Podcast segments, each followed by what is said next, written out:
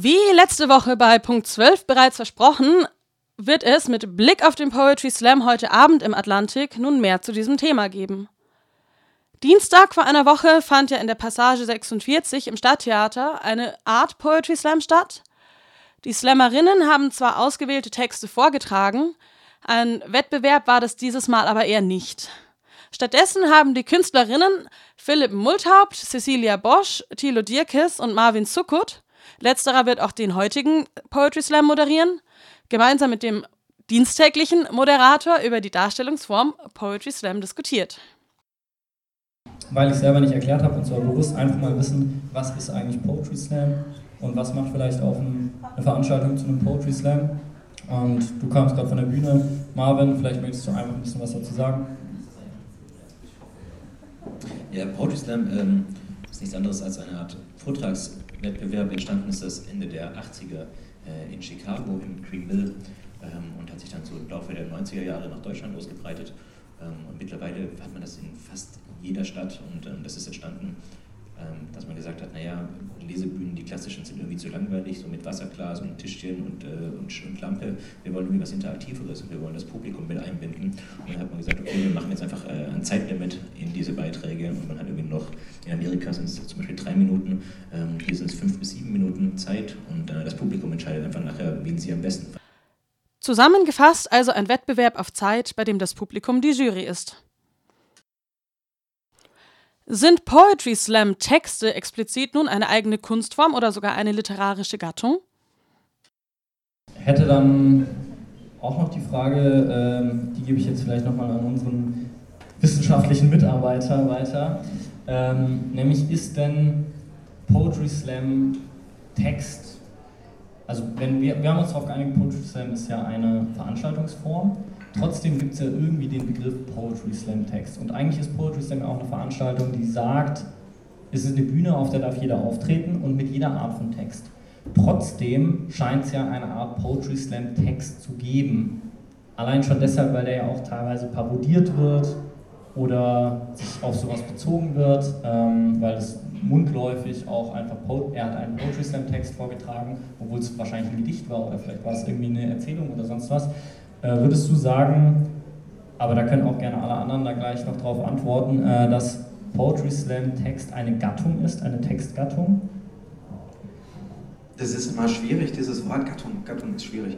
Weil äh, normalerweise aus der Szene wird ja gerne widersprochen und man sagt, es ist eben so ein offenes Format, dass man im Grunde nicht festlegen kann, Poetry Slam Text oder Slam Poetry oder wie auch immer man das nennen will. Es ist dann genau das und das und das hat diese und jene Thematik und dieses und jene Reimschema und äh, ich, ich weiß nicht, sondern es, es gibt ja schon eine gewisse Vielfalt. Man kann theoretisch machen, was man will, aber ich finde, wenn man dann äh, in der Praxis guckt, wird halt nicht auch alles gemacht, was man machen kann, sondern es, es, gibt, äh, es gibt so einen gewissen, äh, so, so ein Grundschema, nach dem sich schon viele richten. Es gibt diese klassischen Slam-Texte in Anführungszeichen, die äh, die gehen fünf, sechs Minuten, die sind ein bisschen lustig, die sind dann aber, werden gegen Ende auch gerne mal wieder ein bisschen ernst. Die haben ein relativ offenes Reimschema, reimen sich aber auch gerne mal zwischendrin. Die haben diesen äh, charakteristischen Staccato-Rhythmus. Ich glaube, das kommt eben auch oft, wenn jemand das so ein bisschen aufs Korn nimmt. Wenn jemand sich lustig machen will über Poetry Slam, dann kommt immer äh, irgendwie dieser Staccato-Rhythmus, dieses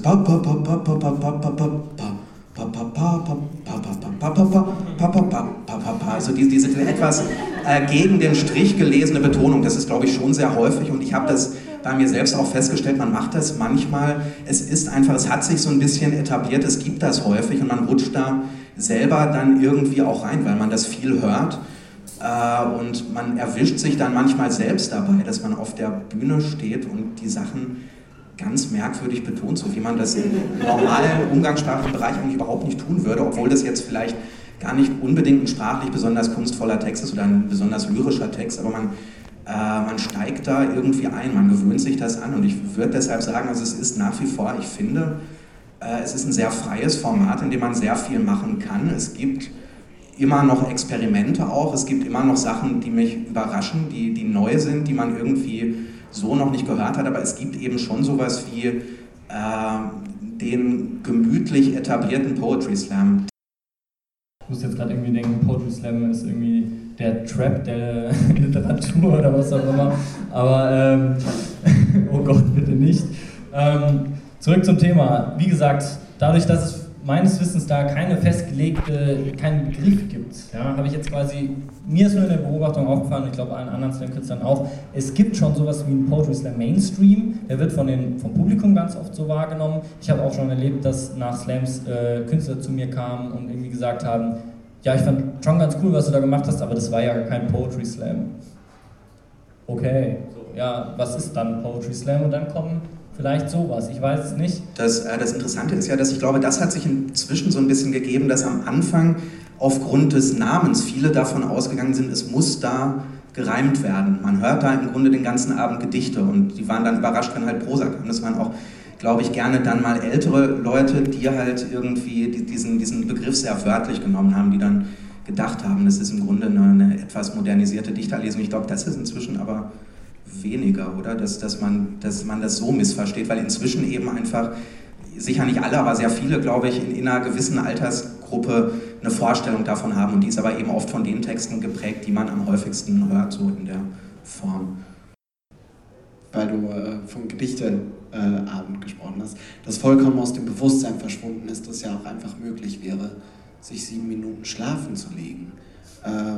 Ich habe, das, ich habe das Leute machen sehen und das war großartig, das war ganz große Kunst, das hat mich berührt, das hat mich im Herzen mitgenommen. Und ähm, dass es vollkommen okay wäre, weirde Lautgedichte zu machen mit äh, Tierstimmen, die man irgendwo mal in, weiß ich nicht, Karlsruher Tiergarten gehört hat. Äh, das wäre ja immer noch alles vom Veranstaltungsformat gedeckt. Kurzer Einwurf. Genau das hat er später am Abend noch gemacht. Ähm, aber wenn, weil du die Parodie angesprochen hast, äh, ich glaube, was am meisten parodiert wird, was parodiert wird, sind eben dann nicht die humoristischen Kurzprosa-Texte, die kommen, sondern äh, was parodiert wird, ist äh, der Sprachduktus, ähm, an, dem man, an, an den erst gedacht wird, wenn man von Poetry Slam Lyrik spricht, dieses Soundtrack der Stadt.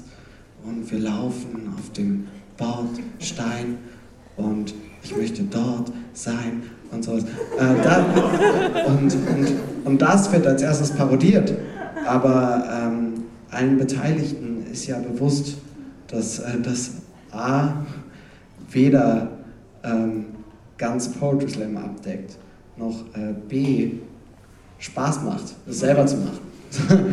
ähm, nein, das nur in den Raum geworfen. Punkt. Und was wäre so ein Poetry Slam, wenn es nicht eine Slam Poetry über Poetry Slams gäbe? Philipp Multhaupt hat genau so eine geschrieben und hat sie an diesem Abend sehr treffend vorgetragen. Zum Schluss könnt ihr die jetzt noch anhören. Viel Spaß! Das ist ein Text, der heißt Drei Worte zum Preis von einem. Und der geht so.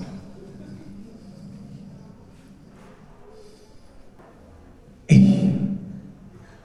bin ein Luftschlossbauer.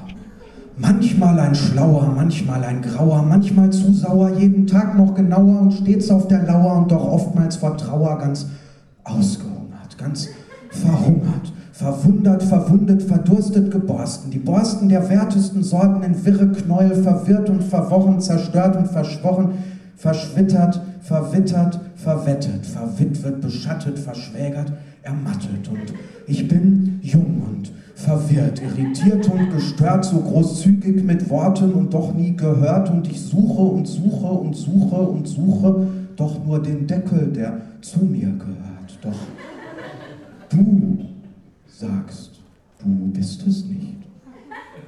Wer bist du dann und wer bin ich?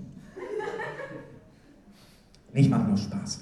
Willkommen, liebe Freunde der gehaltvollen Abendunterhaltung. Ich verstehe euch schon. Poetry Slams sind teuer heutzutage. Wenn ich zu so einem Poetry Slam gehe, dann will ich da auch was haben für mein Geld. Dann will ich, dass sich da einer hinstellt, der ganz viele Silben raushaut. Am besten welche, die sich reimen. Wenigstens welche mit Silben Gleichklang wie ein Maschinengewehr muss das gehen. So zack, zack, zack, zack, zack, da, da, da, da, da, da, da. Lyrisches Platzpatronengewitter. Was die Wörter bedeuten, finde ich gar nicht so wichtig. Manchmal kriege ich die auch gar nicht alle mit, weil das so viele sind, aber Hauptsache klingt schön. Daran merke ich dann, dass mein Eintrittsgeld nicht verschwendet war. Ein deutscher Glaubensgrundsatz lautet, je Wörter, desto Literatur. Hierzulande können die Schriftsteller nicht einfach schreiben, der alte Mann in seiner Hütte oben an der Straße schlief wieder. Er schlief immer noch mit dem Gesicht nach unten und der Junge saß neben ihm und gab auf ihn Acht. Der alte Mann schlief und träumte von dem Löwen. Das kann man nicht, das ist nämlich langweilig. Hemingway hätte auf Poetry Slams, wie die poetische Jugend von heute sagt, einfach mal übelst abgekackt. Anstatt derartig zu langweilen, atme man also einmal tief ein und sage zum Thema Schlaf und Sinnsuche etwa stattdessen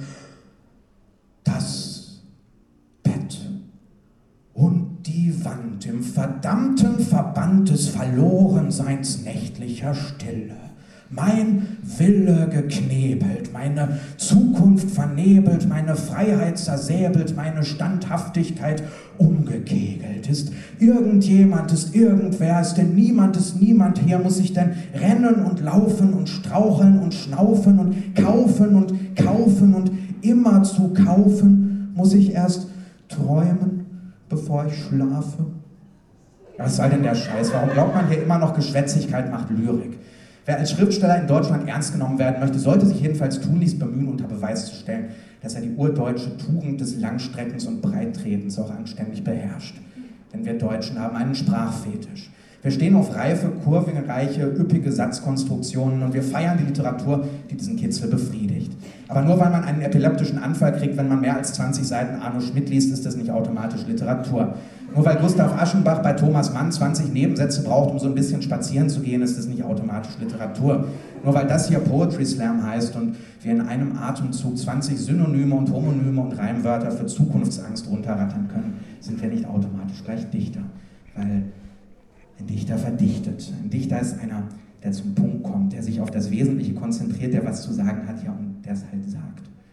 Thomas Mann ist mehr als die Summe seiner Nebensätze. Arno Schmidt ist mehr als die Summe der von ihm verschuldeten epileptischen Anfälle. Und die Summe eines Slam-Textes ist manchmal eine Differenz. Und das war ein Satz, der eigentlich keinen Sinn ergibt, wenn man Zeit hat, dabei nachzudenken. Aber er klingt ziemlich gut so salbungsvoll vorgetragen und ihr habt keine Zeit, deshalb habe ich ihn einfach mal hingeschrieben.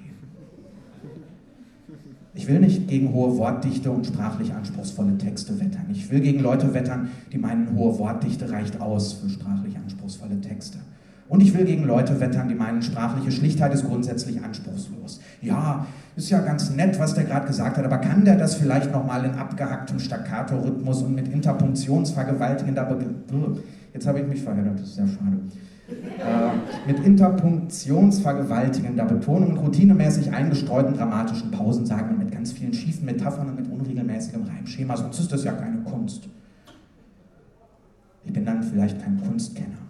Vielleicht bin ich auch kein Dichter, jedenfalls nicht der, der ich gern wäre. Ich will mit diesem Text nämlich auch und ganz besonders gegen mich selbst wettern, weil ich trotz aller Mühe viel zu oft diesem verführerischen Hang nachgebe, einfach schön klingen zu wollen. Ich Gras in den wortreichen, weiten Gefildern und Feldern des musischen Schwelgens, den Wäldern der Worte. Ich wandle an Satzgefällen, an Sprachflüssen und Stromschnellen bis hin zu den Quellen der Inspirationen. Da merkt ihr dann schon, ich mache wieder nur Spaß. Aber es ist mir sehr ernst dabei. Man braucht nicht immer 20 Ölfarben, um ein Bild zu malen. Manchmal da reicht ein Bleistift. Der alte Mann hatte dem Jungen das Fischen beigebracht. Und der Junge liebte ihn. Amen.